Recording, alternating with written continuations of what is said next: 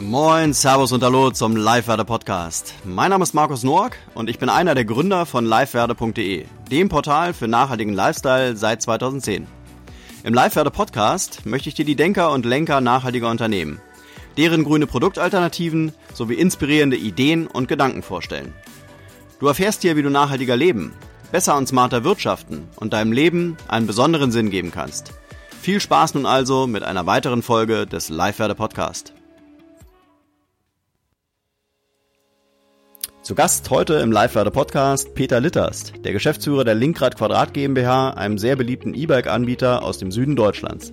Der Fahrradmarkt in Deutschland boomt, nicht zuletzt durch die extrem beliebten E-Bikes. Die Anzahl der Beschäftigten in der Fahrradindustrie in Deutschland lag 2015 bei nur 4000 Menschen, 2018 lag diese bereits bei 12.848. Mit Peter Litters bin ich auf die Vor- und Nachteile von E-Bikes eingegangen. Außerdem haben wir uns die Gründe für oder gegen die Anschaffung eines E-Bikes angeschaut und Peter Litters hat erklärt, was macht die Themen Wartung, Akkuladung, Fahrradmodelle, Kosten und Haltbarkeit aus. Nun geht es aber fließend los mit dem Podcast und Peter Litters von der Linkrad Quadrat GmbH.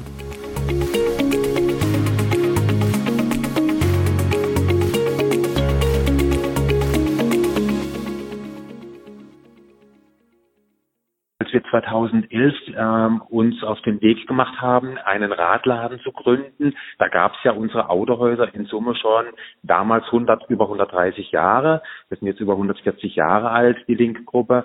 Ähm, als wir uns damals mit dem Thema Rad beschäftigt haben und uns gedacht haben, mein Gesellschafts- oder mein Geschäftspartner und Gesellschafter, Mitgesellschafter Hans Link und ich, da war das Thema E-Bike noch gar nicht präsent in Deutschland. Es gab gerade so die ersten Anfänge. Bosch stand als Anbieter gerade so in den Startlöchern, mhm. aber es war eigentlich noch A kein Markt und B keine Nachfrage. Und Unsere damalige Überlegung war, einen Radladen zu gründen, weil wir relativ günstig ein angrenzendes Grundstück erwerben konnten und dann uns gedacht haben, da wir beide passionierte Fahrradfahrer sind, ähm, was macht denn Sinn? Wollen wir da irgendwas drauf investieren? Wollen wir es tun? Und dann kam relativ so die Idee, ja, vielleicht ein Radladen nicht so schlecht, also aus einer Weinlaune heraus. Mhm. Ähm, und der Start war dann eher so, dass wir damals dann wir haben uns entschlossen, wir haben gesagt, wir gehen das Projekt an, ähm, wir sind doch großer Autohändler, dann kann es doch nicht so schwer sein, einen Radladen ähm, auch erfolgreich zu führen. Das war damals unser damaliger ähm, Ansatz. Zwischenzeitlich war ich ein paar Mal schon skeptisch, ob der Ansatz richtig war, weil es doch eine komplett andere Materie ist. Aber damals waren wir euphorisch, haben gesagt, okay, wir haben ja Strukturen, wir haben Prozesse, wir haben alles im Hintergrund, wir haben eine Verwaltung, wir haben eine EDV-Abteilung. Dann implementiert man das, dann Radladen einfach ein Stück weit an das Autohaus gesagt getan, 2011 äh, gegründet, äh, 2011 gestartet mit dem Radladen, ohne E-Bikes damals. Hm. Erst im zweiten Jahr kam dann E-Bike leicht präsent in den Markt. Ähm, da hat mich mein Gesellschafter, äh, Geschäftspartner Hans Link eher drauf gebracht, lass uns doch mal was mit E-Bikes machen. Da war ich noch der Meinung, uh, eigentlich wollte ich eher immer sportiv verkaufen. Mhm. Ähm, und dann haben wir uns in 2012 erst mit dem Thema E-Bike ähm, begonnen gesamte Linkgruppe vielleicht, deswegen habe ich etwas ausgeholt. Äh, wir hatten 2012 dann die ersten E-Bikes ähm, am, am Start. Da war im Autobereich ja noch gar nichts, was E-Bike oder E-Auto oder E irgendwo nur eine Rolle spielte. Mhm. Ähm, somit hatten wir schon im E-Bike jetzt acht Jahre Erfahrung sammeln können mit dem Thema E-Bike.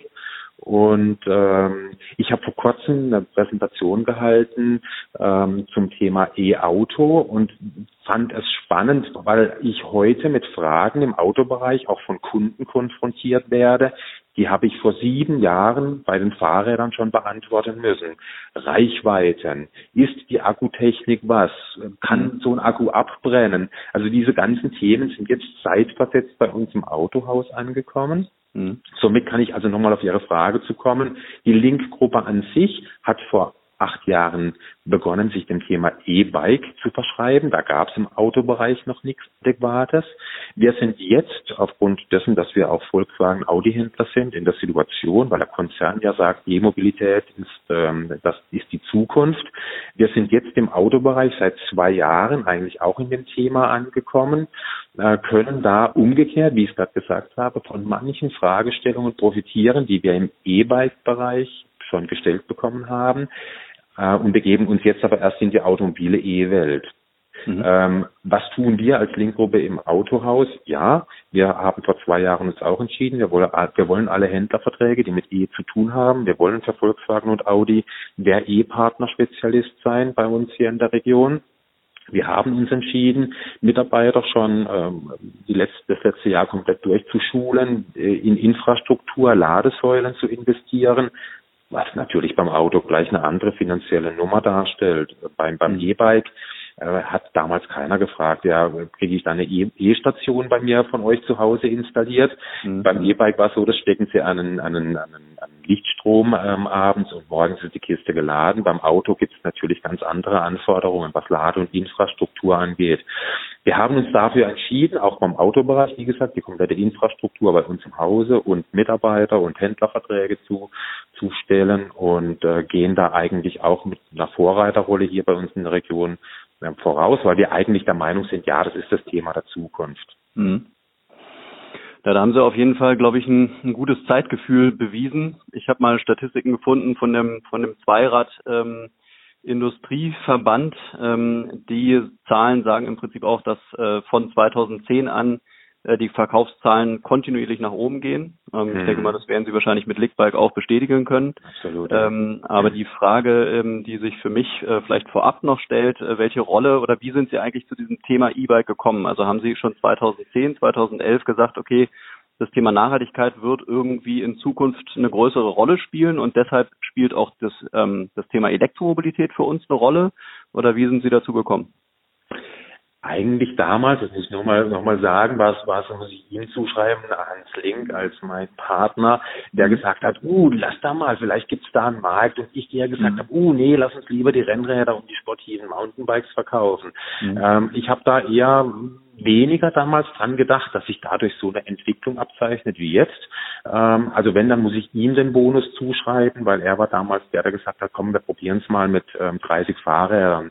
Und als wir dann die 30 Fahrräder relativ schnell abverkauft haben, haben wir natürlich sehr schnell gemerkt, oder und ich auch, äh, oh, da gibt's einen Markt, ähm, da müssen wir weiter dran gehen. Also es war eher so, dass der Markt es von uns abverlangt hat, nicht dass wir jetzt gesagt haben, wir glauben jetzt an die Vision, dass in Zukunft das so abgeht, wie es jetzt momentan abging, ähm, sondern eher da, so die Idee, wir machen was in dem Bereich, lass uns was tun, aber nicht in der Dimension erwartet, wie es jetzt gerade momentan ist.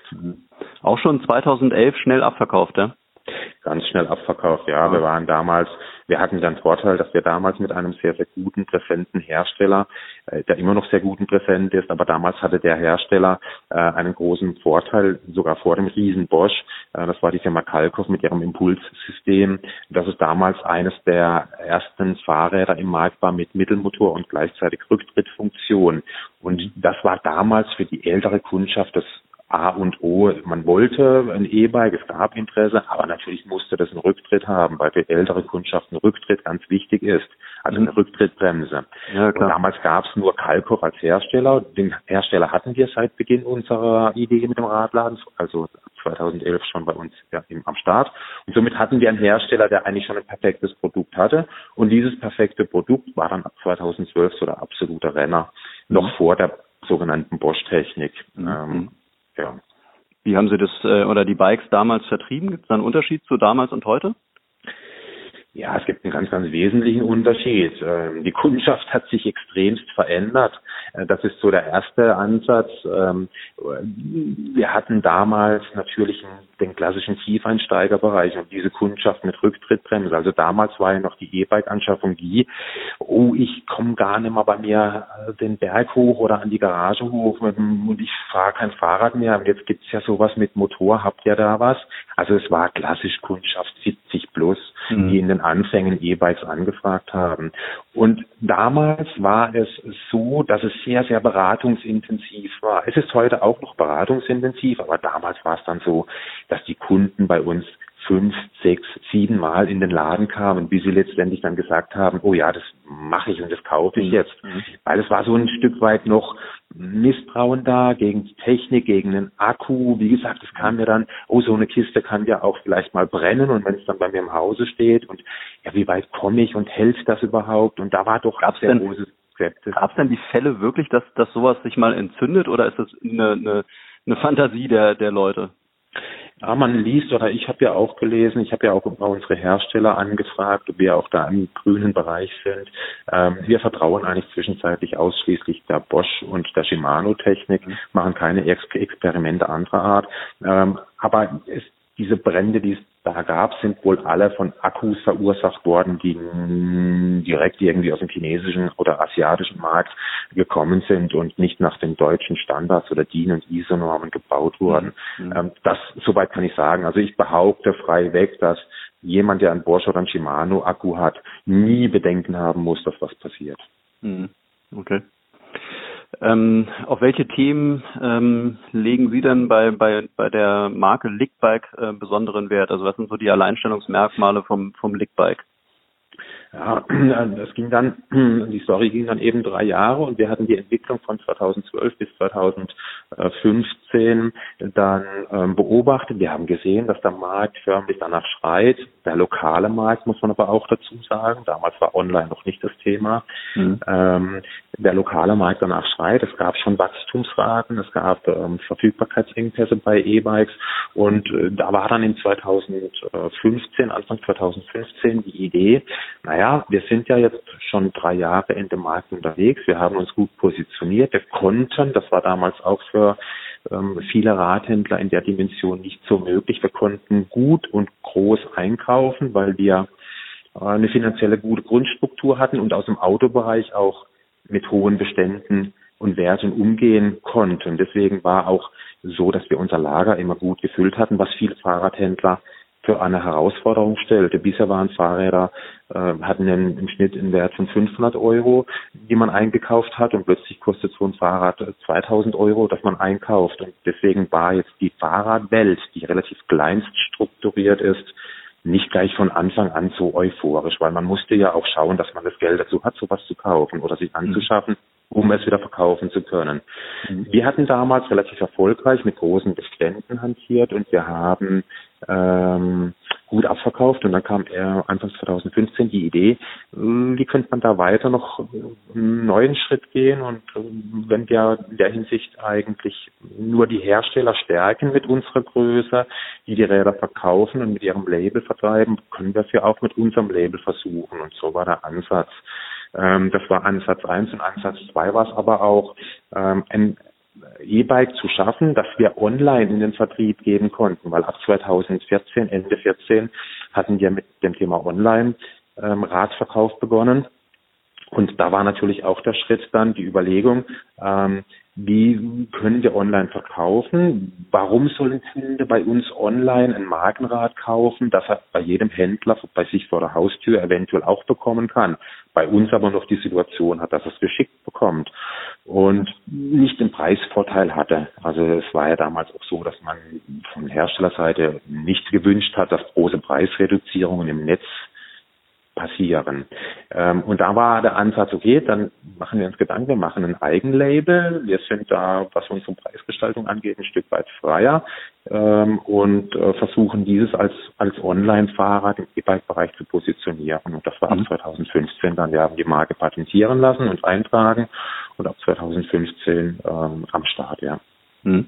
Das heißt also, Sie lassen die Bikes fertigen nach, nach Ihren Wünschen oder mhm. ähm, ja, okay. Genau, ja. Also Sie machen sich werden, Gedanken, hm, ja, welche, genau. welche Parts da rankommen und die, das Konzept kommt von Ihnen und dann wird es irgendwo anders gefertigt oder wie funktioniert das? Richtig. Wobei wir seit, seit Beginn von Lickbike eigentlich immer den gleichen Partner haben, ist der mhm. größte mhm. Hersteller in Deutschland und qualitativ auch der hochwertigste Hersteller in Deutschland ähm, der für uns die Räder baut. Wir haben die Räder damals designen lassen hatten uns die Ausstattung zurechtgelegt und lassen sie praktisch für uns ja stückweise bauen oder in großen Stückzahlen bauen. Ähm, aber die Grundsatzgeschichte, was Ausstattung angeht und das Design, das kommt von uns. Die Rahmentechnik, das muss ich allerdings dazu sagen, die Rahmen, die verbaut sind, sind eben die, die der Hersteller auch in seinen Serienrädern verbaut. Was mhm. für uns aber auch kein Nachteil ist, weil der Hersteller, wie gesagt, ein sehr ähm, großer und qualitativ guter Hersteller ist und somit profitieren wir eher von seiner großen Technik, die wir in unsere Ligbikes, was den Rahmen angeht, auch verbauen können. Mhm. Wer der Hersteller ist, reden Sie darüber oder eher nicht? Also ich kann, ich kann es ähm, eigentlich kommunizieren, weil jeder, der ein Ligbike kauft, sieht es auch, ja. weil die Bedienungsanleitung, die beiliegt, ist von dem Hersteller. Okay. Ähm, es ist die Firma Derby Cycle. Derby Cycle ist eine Holding. Dazu gehören sehr bekannte Marken, wie eben Kalkos, Focus, mhm. Rixe, Unilega, Cervelo, Santa Cruz. Ähm, also ein sehr großer, qualitativ hochwertiger Hersteller. Ähm, der baut für uns die Räder und wir haben immer von, vom Material, behaupte ich, ähm, das beste Preis-Leistungs-Verhältnis im Markt in Bezug auf die Qualität. Das sind alles äh, Top-Rahmen und alle Pulver beschichtet, lackiert im Werk in Kloppenburg. Somit eigentlich qualitativ sehr hochwertig. Mhm. Das heißt also Garantieleistung, liegt die bei Ihnen oder beim Hersteller? Die Garantieleistung liegt bei uns. Wir haben die 24 Monate Gewährleistung ähm, für alle Teile was Antrieb, Akku angeht, was Rahmen angeht ähm, und den Rest des Rades. Also wir haben 24 mhm. Monate Gewährleistung. Bitte. Mhm. Okay.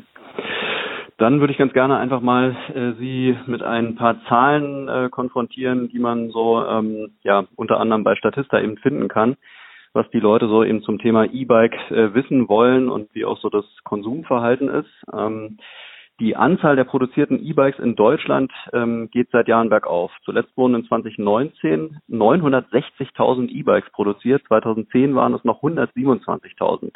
Wie erklären Sie sich diesen kontinuierlichen Anstieg? Und ähm, Deutschland ist übrigens damit unangefochtener Anführer vor Holland, Belgien und Frankreich.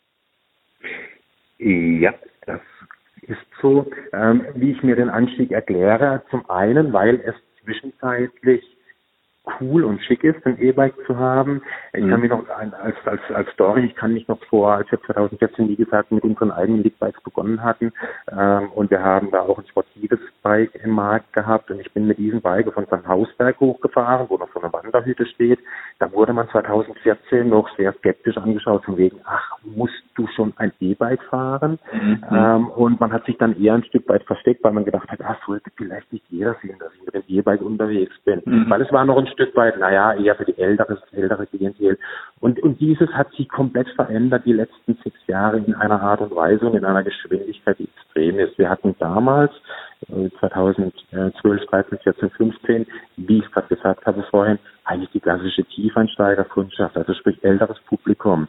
Und zwischenzeitlich hat sich dieses Segment komplett verändert. Es gibt logischerweise noch das ältere Publikum, im Tiefeinsteigerbereich. Also ich sage immer Tiefeinsteiger, wenn ich meine, dass der Rahmen unten tief einsteigt. Ja, okay. Ähm, das hat sich komplett verändert. Ähm, diese Tiefeinsteigerkundschaft, die ist zwischenzeitlich nicht mehr ein stark wachsender Markt. Da ist der Markt gesättigt. Das ist übrigens in Holland auch so.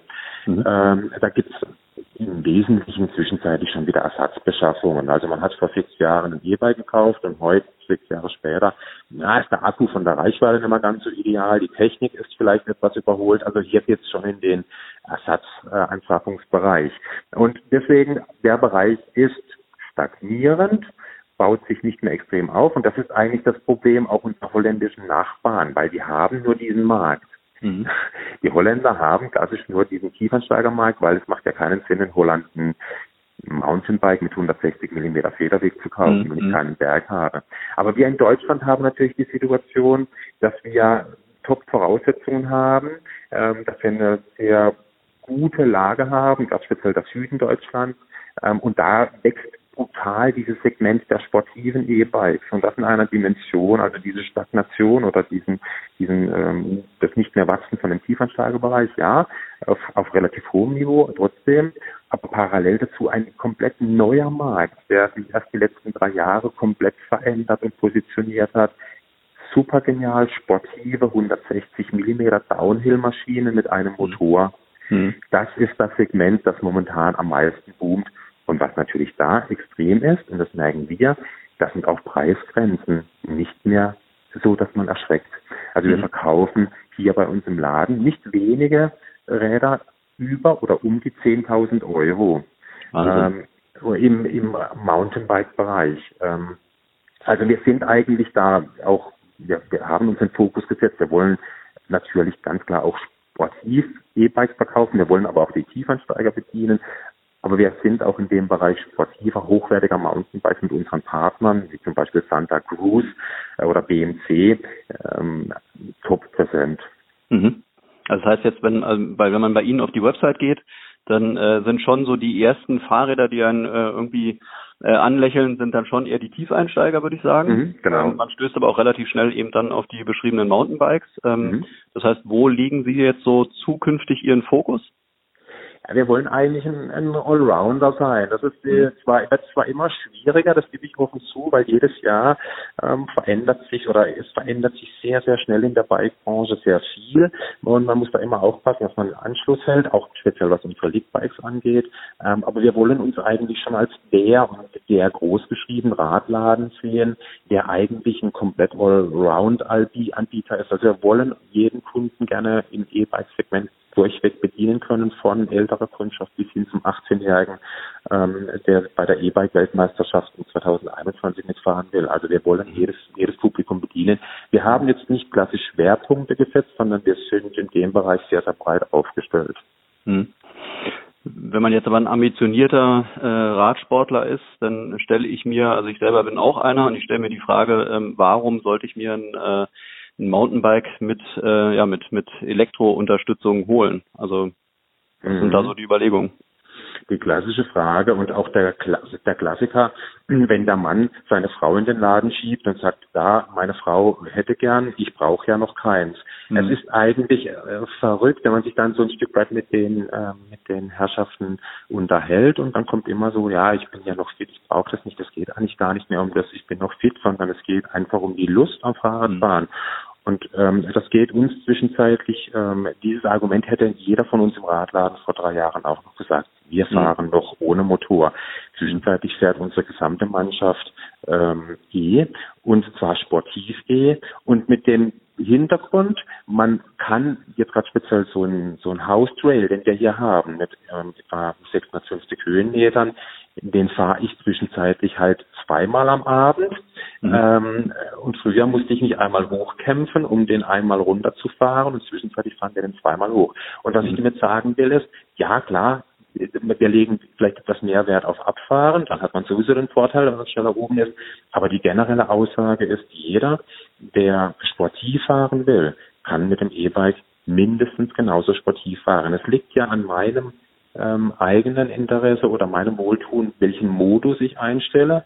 Und mhm. wenn ich eben den Boost oder den Turbo bei Bosch einstelle, dann bin ich natürlich zehn Minuten schneller am Berg oben. Wenn ich aber der Meinung bin, ich will ähm, mich noch ein bisschen mehr anstrengen, dann habe ich letztendlich hier die Option, dass ich mit dem Eco-Mode hochfahre. Aber ähm, ich, was ich definitiv sagen kann, man erweitert seinen Radius, das ist ganz klar. Und man hat natürlich ähm, beim Runterfahren doppelt so viel Spaß, wenn ich mehr Luft habe. Mhm. Also wahrscheinlich werden dann auch die Distanzen werden einfach länger auch, oder? Ja, die werden länger. Mhm. Jeder, der E-Bike fährt, sagt ganz klar, mein Radius, das heißt die ältere Kundschaft, das heißt die jüngere Kundschaft, mein Radius hat sich verändert. Mhm. Ähm, wenn ich vorher letztendlich am Tag meine 10 Kilometer gefahren bin ähm, und gedacht habe, jetzt habe ich schon was Gutes getan, dann fahre ich jetzt halt 50 Kilometer. Mhm. Aber ich behaupte, die 50 Kilometer haben mindestens den Effekt der 10 Kilometer ohne Motor. Also ich will damit mhm. behaupten, dass man sich dennoch wirklich auch auspowern kann, wenn man will, dass man auch gesundheitlich was tut. Und natürlich gibt es die Skeptiker, die sagen, wie vielleicht Sie auch, weil Sie kein E-Bike haben, jetzt fahre ich im Wald rum und dann überholt mich alle 100 Meter ein E-Bike-Fahrer mit äh, geschlagenen über 60. Mhm. Ähm, und will ich das dann im Wald haben? Ja, klar, da gibt es natürlich die Skeptiker. Und klar gibt es vielleicht etwas mehr Unfälle dadurch, weil vielleicht etwas mehr Unsicherheit auf dem Fahrrad herrscht, das ja doch deutlich schneller laufen kann. Aber ich behaupte, dass die Leute so viel Spaß dran haben und man es eigentlich jedem gönnen soll, dass, dass er plötzlich wieder äh, Dinge anfahren kann, wo er vorher niemals die Möglichkeit dazu hatte. Mhm. Ist es denn so, äh, auch aus Ihrer Praxis heraus, dass mehr Unfälle passieren mit den E-Bikes? Ähm, aus der Praxis kann ich es jetzt kaum sagen. Also wir haben jetzt nicht hier die Situation, dass wir jeden Tag ein Unfallrad bei uns in der mhm. Werkstatt stehen haben. Ähm, aber ich bin mir sicher, dass dem so ist, dass die Statistik hier recht behält. Aber man muss ja immer beide Seiten sehen.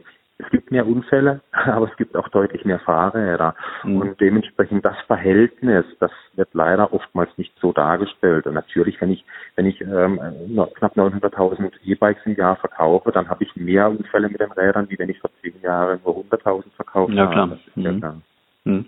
Was müsste man äh, da vielleicht oder was müsste der Gesetzgeber vielleicht da verbessern, damit da weniger Unfälle passieren? Also wir hatten jetzt selbst mal bei uns den Ansatz, wir haben jetzt auch die Frage gestellt, was müssen, was können wir vielleicht tun? Und vielleicht auch, ich, ich gehe jetzt mal auf älteres Publikum, aber da meine ich jetzt nicht mal 60 plus, sondern vielleicht schon 50 plus, was können wir tun, um Kunden, die generell unabhängig vom Alter länger nicht mehr Fahrrad gefahren sind, mehr Sicherheit zu geben. Wir haben dann Sicherheitstrainings angeboten, wir haben den Kunden gezeigt, wie man einen Schlauch wechselt, eine Kette wieder drauflegt, also so dieses ganze Thema Sicherheitsfahrtraining und aber auch so ein Kennenlernen des eigenen Fahrrades. Ähm, es wurde aber sehr verhalten angenommen, weil doch manchmal bei vielen dann, ja, ja, wir kennen das ja, wir sind ja schon vor 20 Jahren Fahrrad gefahren. Aber es ist zwischenzeitlich halt ein anderes Fahren, es ist ein Fahrzeug zwischenzeitlich, nicht mehr ein Fahrrad. Ähm, und das ist noch nicht ganz bei, bei den meisten Kunden in den Köpfen drin. Mhm. Wo man es immer brutal merkt, das vielleicht noch Ergänzung, finde ich, ähm, wenn man Kunden hat, die ähm, E-Bikes kaufen und dann zum ersten Mal in die Werkstatt kommen und ähm, eine Inspektion machen lassen müssen, weil im Display angezeigt wird, dass eine Inspektion ist. Und dann der Meinung sind, ja, ja, aber das kann ja nichts kosten. Mhm. Also weil früher hat ja ein Fahrrad auch nichts gekostet. Wenn man was am Fahrrad hatte, dann hat es ja nichts gekostet. Oder die erste Inspektion ist kostenlos. Solche, mhm. solche Dinge, die gibt es am Markt, weil man halt noch nicht so richtig die Wertschätzung für das die Technik mit sich bringt. Oder dann denkt, oh ja, ich habe immer Fahrrad gefahren, aber also alles kostet ja nichts.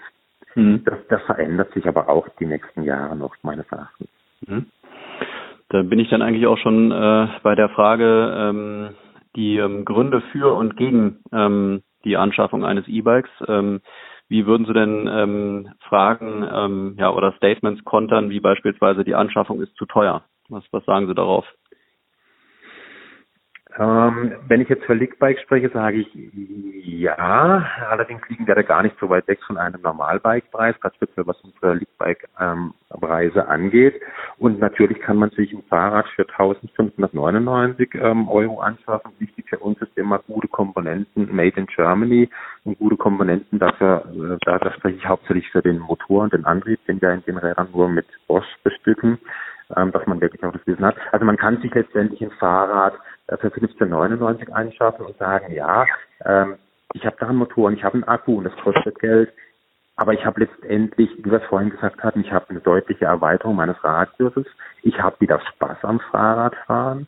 Und der Klassiker, das betrifft hauptsächlich ähm, Partner und Ehepartner, dass man wieder vielleicht ein Hobby zusammen hat, was man vorher nicht mehr hatte, ist mhm. ein ganz, ganz großes Argument auch für viele, die im Radladen kaufen, weil mhm. da wächst wächst man wieder zusammen in der Hinsicht, dass man zusammen ein Hobby haben kann. Und das war vorher oftmals nicht möglich. Meistens war die Frau etwas schlechter im, im, im Treten, der Mann hatte dann keine Lust, weil die Frau immer hinten nachliegen. Und jetzt hat man mhm. so wieder dieses, dieses Pari-Pari. Mhm. Das geht uns übrigens auch, wenn wir in der Gruppe fahren, wenn wir unsere Radreisen anbieten. Wir bieten ja Radreisen noch an für unsere Kundschaft motorisiert und unmotorisiert. Und wenn wir ähm, unmotorisierte Gruppen anbieten, dann müssen wir meist drei Guides stellen. Also wir müssen uns auf die unterschiedlichen ähm, ähm, Fitnesslevel der, der Gäste einstellen. Beim mhm. E-Bike brauchen sie das nicht. Den Berg hoch können alle miteinander hochfahren. Den Berg runter, äh, da kann wieder die sportive Gruppe vorausjagen, aber man hat auf jeden Fall wieder so mehr Zusammenhalt und die Zugehörigkeit, ähm, was ich jetzt als Hauptargument finde, und die äh, Erweiterung des Radiuses. Mhm. Und äh, wiegen denn die E-Bikes immer noch so viel äh, wie am Anfang oder sind die mittlerweile auch ein bisschen leichter geworden? Ja, das Gewicht ist noch ein, ein, ein, ein Thema, das es zu bearbeiten gilt. Ja, man muss immer sagen, weniger Gewicht bedeutet immer auch gleichlautend weniger Leistung, sei es mhm. Motor oder sei es Akku. Es gibt ja zwischenzeitlich Anbieter im Markt, die machen ein super schickes Rad mit einem kleinen Akku, mit einem kleinen Antrieb. Ähm, aber das ist eine, eine Zielgruppe, die noch nicht so groß ist. Also diese extremen Sportler, die einfach nur ein Fahrrad ähm, für 16 Kilo wollen, aber damit ähm, sportiv fahren wollen, die ist noch nicht so. Das sind dann Vielleicht kommt die noch, es gilt hier einfach noch vielleicht noch nicht das passende Konzept gefunden. Ähm, aber letztendlich die, die Klassiker, also der, die, die Bosch-Motoren dieser Welt mit dem Akku, das sind wir halt immer, egal wie wir uns anstellen, über 20 Kilo. Ähm, und beim Touren-Trekkingrad mit Gepäckträger, Schutzblech, äh, Licht und äh, Batterieausstattung sind wir immer zwischen 25 und 26 Kilo, wovon mhm. da, davon eben der Motor und der Akku mit äh, 8 bis 9 Kilo je nach Akkugröße den, den Hauptteil ausmachen.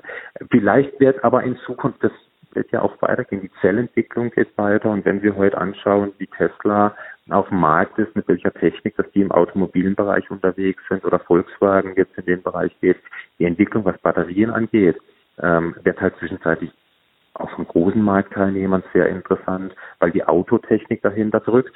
Und diese Lithium-Ionen-Technik, die wir jetzt gerade momentan im Rad haben, ist noch zu schwer, aber da wird es bestimmt in Zukunft auch leichteres geben. Aber Zukunft sage ich jetzt mal zwei bis drei Jahre. Mhm. Okay. Und wie einfach oder umständlich ist das Laden des Akkus?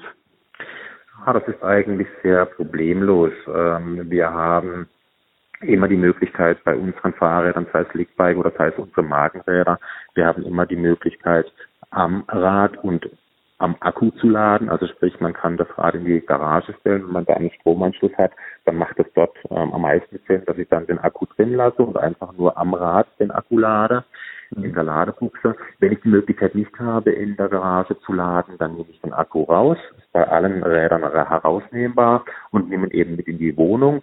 Und dann lasse ich ihn dann einfach am Ladegerät hängen über Nacht oder wie auch immer. Das Ladegerät weiß, wann er voll ist und schaltet sich automatisiert ab. Also hier muss man auch keine Bedenken haben, dass was überladen wird oder dass was heiß wird.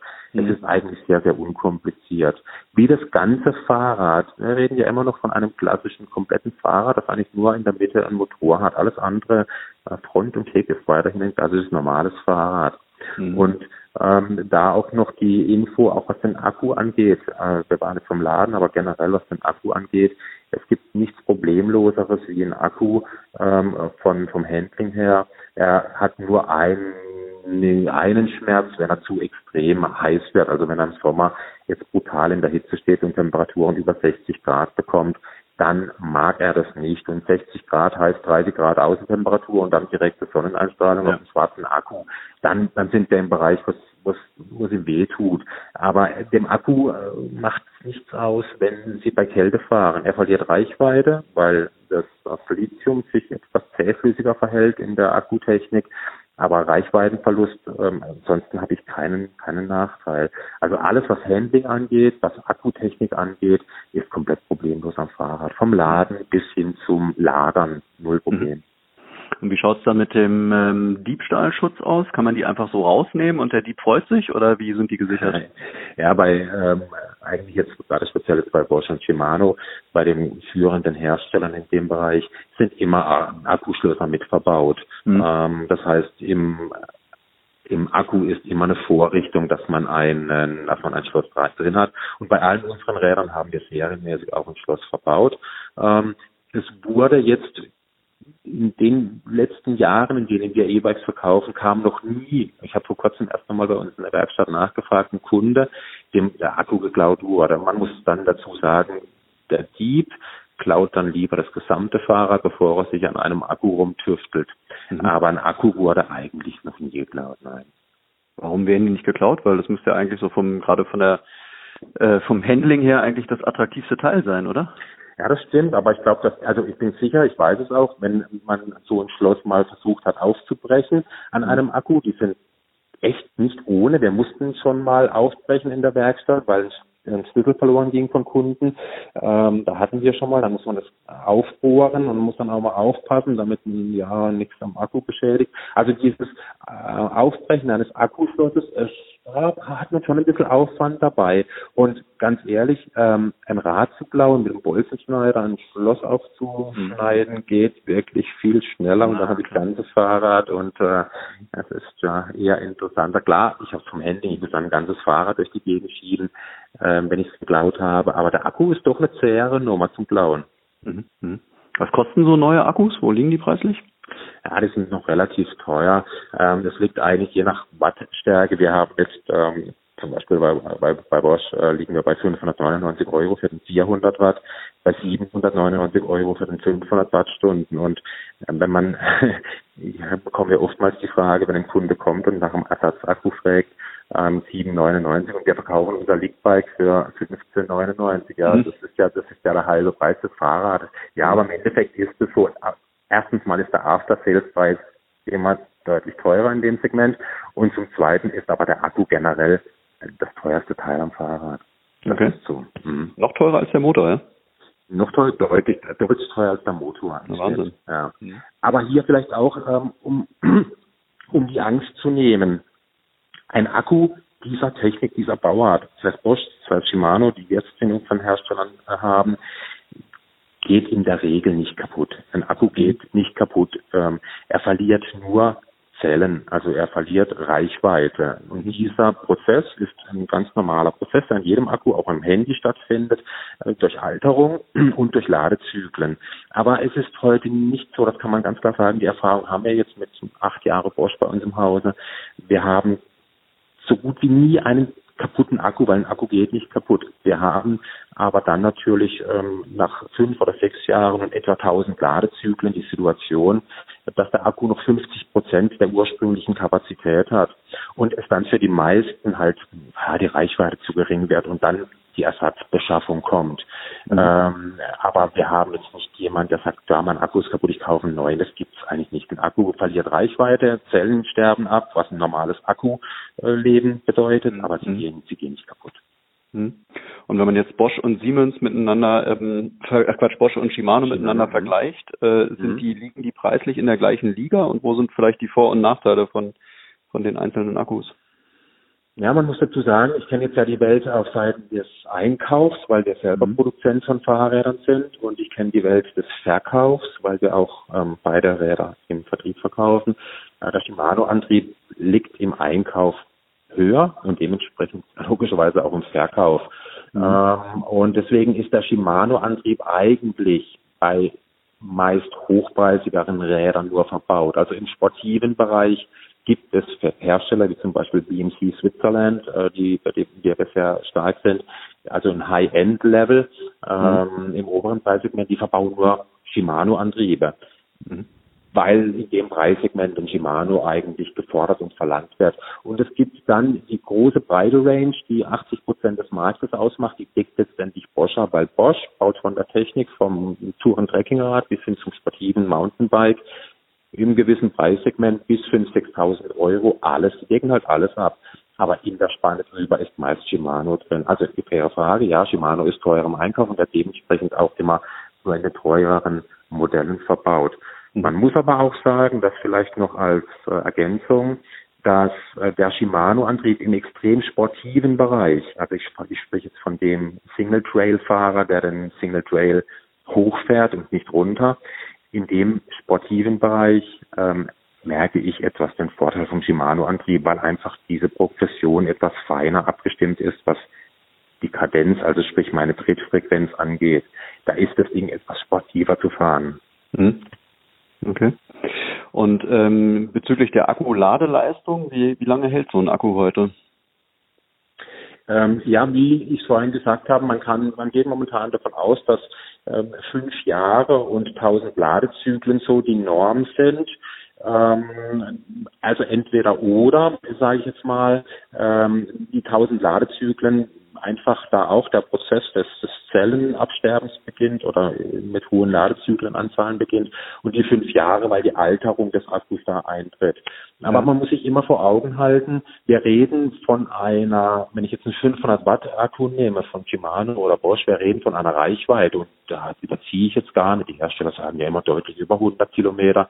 Ich mhm. sage jetzt mal, ich bleibe mal bei 70 Kilometer im Mittelmaß für eine Akkuladung. Mhm. Ähm, wenn ich 70 Kilometer mal 1000 Ladezyklen habe, dann bin ich bei 70.000 Kilometer. Wenn man als dem Kunde mal vorrechnet, also wenn du 70.000 Kilometer gefahren bist, dann sollte wahrscheinlich, solltest du dir Gedanken machen, entweder über A, neues Fahrrad oder B, neuen Akku. Mhm. Dann sagen die meisten Kunden 70.000 Kilometer, um Gottes Willen. Mhm. Also man muss es immer in der Relation sehen. Und die 70 Kilometer sind nicht überzogen, sondern sind eher unterzogen gerechnet. Ja. Mhm. mhm. Okay, genau. Also meine Frage zielt auch eher auf die Reichweite ab. Ähm, was was mache ich denn jetzt, wenn ich die 70 Kilometer gefahren bin? Äh, dann mhm. ist der Akku leer. Äh, kann ich mir mhm. dann einen Ersatzakku mitnehmen oder was mache ich dann? Ja, es gibt zwischenzeitlich auch von den Herstellern hier interessante Möglichkeiten. Es gibt die Dual Battery zum Beispiel von Bosch. Da hat man die Möglichkeit, ähm, dann einen zweiten Akku ähm, wenn der Hersteller sogar die Vorrüstung dazu hat, wie zum Beispiel Flyer oder, oder bei Focus, dann hängt man sich einfach einen zweiten Akku ans Unterrohr und das System erkennt dann, ah, der Akku 1 ist leer, ich gehe gleich auf Akku 2. Dann habe ich zum Teil eben bis zu 1000 Wattstunden und habe die mhm. Reichweiten über deutlich über 100 Kilometer. Also wenn der Hersteller, ähm, es gibt die, die Möglichkeit, ähm, bei gewissen Herstellern das gleich ähm, vorgerüstet zu kaufen. Und wenn man diese Möglichkeit nicht hat, ja, ähm, wenn wir unsere Schweizer Bergtouren machen mit dem E-Bike, ähm, dann nehmen wir einen Ersatzakku in den Rucksack. Und da gibt es zwischenzeitlich auch sehr genial tolle Rucksäcke von verschiedenen Anbietern, die ein E-Bike-Fach haben. Also daran sieht man auch, äh, wenn Hersteller sich Gedanken machen, gewisse Produkte zu designen, dann gibt es auch Nachfrage. Also es gibt mhm. jetzt E-Bike-Rucksäcke, wo ich dann praktisch ein separates Fach habe und dann funktioniert der Akku für mich wie ein Schutz noch am Rücken als Protektor. Also ja, man kann im Rad mitnehmen oder man kann den Rucksack mitnehmen, ja. Okay.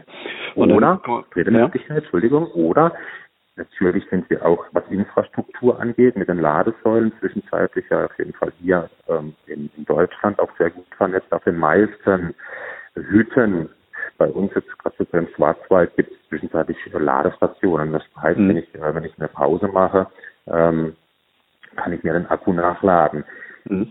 Und ergänzen dazu, das vielleicht noch abschließen, weil man dann sagt, ja, aber so eine Stunde an einem normalen Akku, wenn er sieben Stunden braucht, wenn er leer ist, das ist ja nicht viel. Ja, aber es gibt ja zwischenzeitlich auch andere intelligente Möglichkeiten. Man kann sich einen 6 Ampere-Stunden Ladeadapter kaufen, das heißt, der lädt dann in der dreifachen Geschwindigkeit. Also es gibt Möglichkeiten hier äh, auch Reichweite zu generieren. Mhm. Wenn Sie sagen, es gibt sogar schon Ladestationen an den äh, Berghütten, wo die Leute mhm. dann einkehren, dann mhm. müsste sich das Thema ja eigentlich auch auf den Tourismus niederschlagen, oder? Ja, definitiv, ja, ganz klar. Ähm, wir hatten ja 2017 hm, den Gedanken, dass wir uns auch in dem Tourismusbereich etwas mehr tummeln wollen, weil wir auch im Radreisebereich seit vier Jahren unterwegs sind. Also wir bieten für unsere Kunden Radreisen an.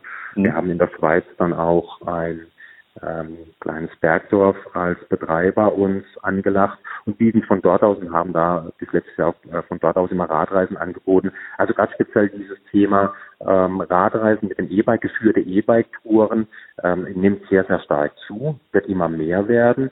Einfach wie ich es vorhin mal gesagt habe, weil die Gruppe doch sehr homogen ähm, sich fahren lässt oder sich guiden lässt oder alle miteinander Spaß haben können und unabhängig von einem persönlichen Leistungslevel geprägt sind, ähm, weil sie haben, Sie als Radfahrer werden es wissen, wenn Sie mit fünf Kumpels Fahrrad fahren, dann ist immer einer oder zwei, der sagt viel zu schnell, viel zu schnell, macht mhm. langsam da vorne. Und das habe ich halt beim E-Bike-Fahren definitiv nicht. Also ich habe eine homogene Gruppe, ich habe Spaß damit ähm, und somit, das ist ganz klar ein Tourismusmagnet, ganz klar. Mhm. Und dann vielleicht noch eine letzte Frage zu Ihrem äh, Lickbike. Wie hatten Sie ja auch schon ein bisschen erzählt, wie es funktioniert, aber wie, wie läuft da die Wartung ab? Wenn ich mir jetzt also ein Lickbike kaufe, nach wie vielen Monaten oder Jahren stehe ich das erste Mal bei Ihnen in der Werkstatt und was kostet mich dann so eine Wartung? Ähm, also wir ähm, empfehlen, und das muss ich ganz dazu sagen, das ist noch ein Irrglaube, weil viele vielleicht aus dem Autobereich noch diese Situation kennen. Durch das, weil wir ja auch Autohändler sind, kann ich es auch bestätigen, dass ja dort die Situation so ist, dass der Hersteller sagt, wenn die Inspektionsintervalle nicht in der vorgeschriebenen ähm, Zeit oder Kilometerleistung gemacht wird, dann kann es zu einem Gewährleistungsausschluss führen. Mhm. Das ist in der Radwelt nicht der Fall. Es wird eine Empfehlung abgegeben, es gibt einen Serviceplan, ähm, aber man muss jetzt nicht die ähm, ähm, Angst haben, dass dadurch jetzt irgendwas verloren geht. Man, wir empfehlen und der Hersteller Bosch oder Shimano empfehlen, nach 1000 Kilometern eine Inspektion zu machen oder einmal im Jahr. Wieso einmal im Jahr? Weil einfach zwischenzeitlich zwei bis drei Updates der Hersteller kommen, die eventuell Leistung, Lebensdauer, Reichweiten verändern. Also es gibt Software-Updates, die vom Hersteller aufgespielt werden. Ähm, und deswegen sollte man einmal im Jahr kommen, einfach um die Updates dann auch zu bekommen. Und die 1000 Kilometer, ja, weil bei einem E-Bike einfach ein Stück weit ein höherer Verschleiß vorhanden ist. Wir haben bei dem großen Bosch-Motor 75 Newtonmeter Drehzahl auf der Kette hängen mhm. und diese Kette verschleißt halt dadurch einfach ein Stück weit früher. Ähm, und deswegen sind so die 1000 Kilometer. Bei 1000 Kilometer wird man keine, noch keine Kette ersetzen, aber man schaut auf jeden Fall mal drüber. Und bei 2000 Kilometer ist dann meist die Kette fällig, während sie an einem Non-E-Bike ja mit 5000 gewechselt hatten. Aber das ist einfach dieser Antrieb, der auf der Kette hängt. Ja. Aber die Updates, sind die kostenlos oder muss man die bezahlen? Die muss man bezahlen, ja. Die sind äh, jetzt nicht verpflichtend ähm, seitens des Herstellers. Das sind Produktverbesserungsmaßnahmen und die sind kostenpflichtig. Im Vergleich zum Autobereich, dort kostet es nichts, wenn der mhm. Hersteller eine neue Software programmiert hat, aber mhm. im Fahrradbereich schon noch, ja. Warum ist es da so? Ah, ich denke, dass äh, sich das auch noch verändern wird. Ich denke, dass ähm, man muss ja immer dann überlegen, wer bezahlt am Schluss die Zeche. Wenn wir bei Volkswagen und Audi ein Update aufspielen, dann zahlt der Hersteller die Zeche, also als Garantie und Gewährleistungsantrag, den wir dem Hersteller gegenüber abrechnen. Und im Fahrradbereich ist es noch so, dass wir halt noch nicht über solche Margen reden wie im Autobereich seitens der Hersteller, dass es noch ein Produkt ist, das eben keine 30.000 Euro kostet, sondern noch ein Stück weit günstiger ist. Und da muss natürlich auch der Hersteller schauen, dass er seine finanziellen Ressourcen einigermaßen schonend einsetzt. Es wird aber bestimmt in Zukunft intelligente Systeme geben. Es wird auch schon, es gibt zum Beispiel einen, einen Schweizer Hersteller, Stroma, sehr exklusiv, sehr hochpreisig. Da werden die Updates schon über eine SIM-Karte, die im Fahrrad steckt, äh, eingespeist. Mhm. Also solche Systeme werden in Zukunft auch kommen. Aber dann muss erst die Wertigkeit des Fahrrads etwas ähm, nach oben gehen. Also sprich, die Preise werden sich nach und nach bestimmt auch erhöhen und dadurch werden dann bestimmt gewisse Features, die wir aus dem Autobereich kennen, sprich von Navigation, von den Updates, Over-Air, das wird nach und nach schon folgen, allerdings dann halt zu anderen Preispunkten. Mhm.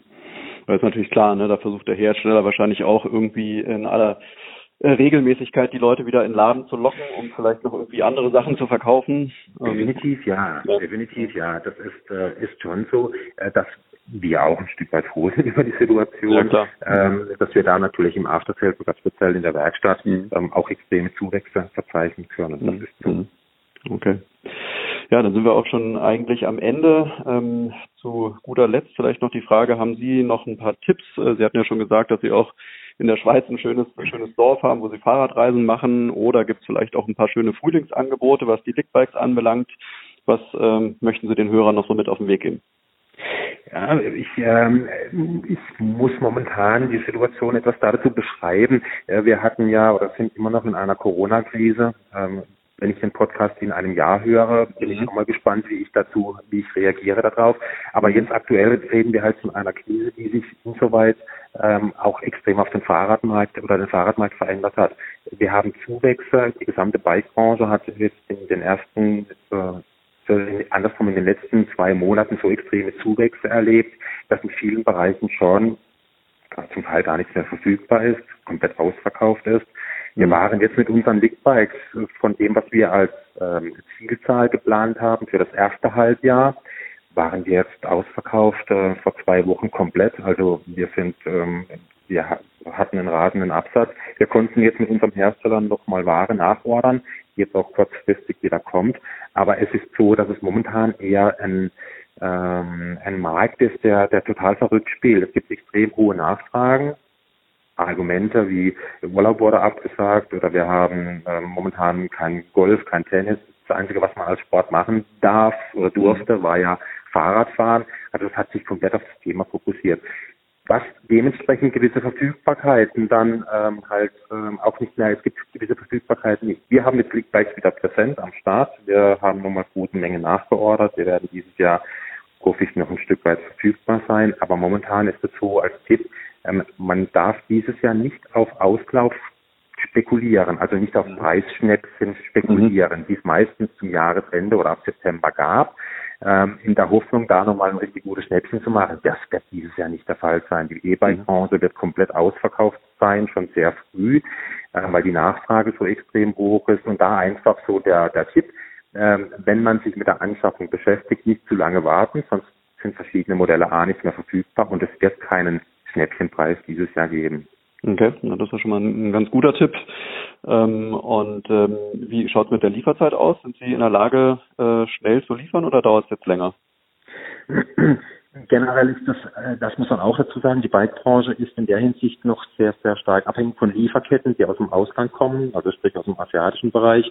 Die ganzen Shimano-Teile, die an einem Rad verbaut sind, sowie die mhm. Rahmen kommen aus Asien und da hat man immer einen Zeitversatz von ähm, drei bis vier Monaten, wo die Ware auf dem Schiff einfach unterwegs ist, bis zur Verzollung äh, und, und äh, letztendlich Lieferung ans Montageband gehen drei bis vier Monate. Das heißt, wir, wir können also ein normaler Fahrradanbieter, Hersteller kann nicht ähm, jetzt sagen, gut, die Corona-Krise war, komm, lass uns nächste Woche nochmal 10.000 Räder mehr bauen, mhm. weil die Teile dazu einfach nicht hier in Deutschland sind und über den langen Schiffsweg einfach ähm, hierher kommen müssen. Mhm. Deswegen, ähm, wir haben jetzt den Vorteil, dass unser, unser Hersteller ähm, sehr gut verfügbar war, was Teile anging und Rahmen und wir konnten jetzt nochmal kurzfristig nachbestellen. Das ist aber die komplette Ausnahme. Andere Hersteller wie Kio, wie Focus, Kalkoff, die sind ausverkauft und können auch nicht mehr nachliefern. Mhm. Also da geht jetzt schon wieder der Trend 2021. Wann geht da die Produktion für die für die Modelle im Testmodell 2021 los? Also das ist mhm. so, die Lieferketten sind einfach ähm, zu weit weg. Mhm. Ja, also gerade in diesem Corona-Kontext, ich habe das jetzt schon von unterschiedlichsten äh, Unternehmen, Unternehmern gehört, dass eben, dass die tatsächlich dann eben durch diese Corona-Problematik davon profitieren. Ja, äh, mhm. sie sind dann äh, eben äh, eine weitere Branche, ähm, aber ja. letztendlich natürlich die das Problem, dass äh, durch die Globalisierung die Lieferketten halt genau. auch wirklich so so weit, so lang sind ne, mhm. ne, und äh, am Ende dann eigentlich eine deutsche Marke noch nicht mehr liefern kann, weil eben in dem Produkt dann eben auch chinesische Komponenten stecken. Ne? Das schon auch schwierig. Und das ist definitiv. Und ich bin äh, vielleicht, also als, als wenn man es positiv nennen darf, ja. ähm, als positiver Ausblick, das wird sich vielleicht auch in Zukunft ein Stück weit wieder verändern, weil man einfach so diese Abhängigkeit und ja. diese Globalisierung nicht mehr in der Art und Weise vielleicht will oder vielleicht sagt, Mensch, da müssen wir uns ein Stück weit absichern. Mhm. Ähm, vielleicht als äh, mag ja ein Vorteil sein für die Zukunft, mhm. dass wir wieder Produktionen nach Europa bekommen, die bisher eigentlich komplett außerhalb von Europa stattgefunden haben. Siehe Desinfektionsmittel ja. oder Atemschutzmasken. Ja. naja, ich denke mal, es bleibt spannend ähm, und ähm, ja, Ihnen auf jeden Fall vielen, vielen Dank für Ihre Zeit. Ich wünsche Ihnen ganz viel Glück mit der mit der Marke Lickbike und ähm, bin wahrscheinlich genauso gespannt wie Sie, wie sich der E-Bike-Markt in den nächsten Monaten und Jahren weiterentwickeln wird und auch äh, die Krise überstehen wird. Das hoffe ich auch. Vielen Dank für das Interview. Hat Spaß gemacht.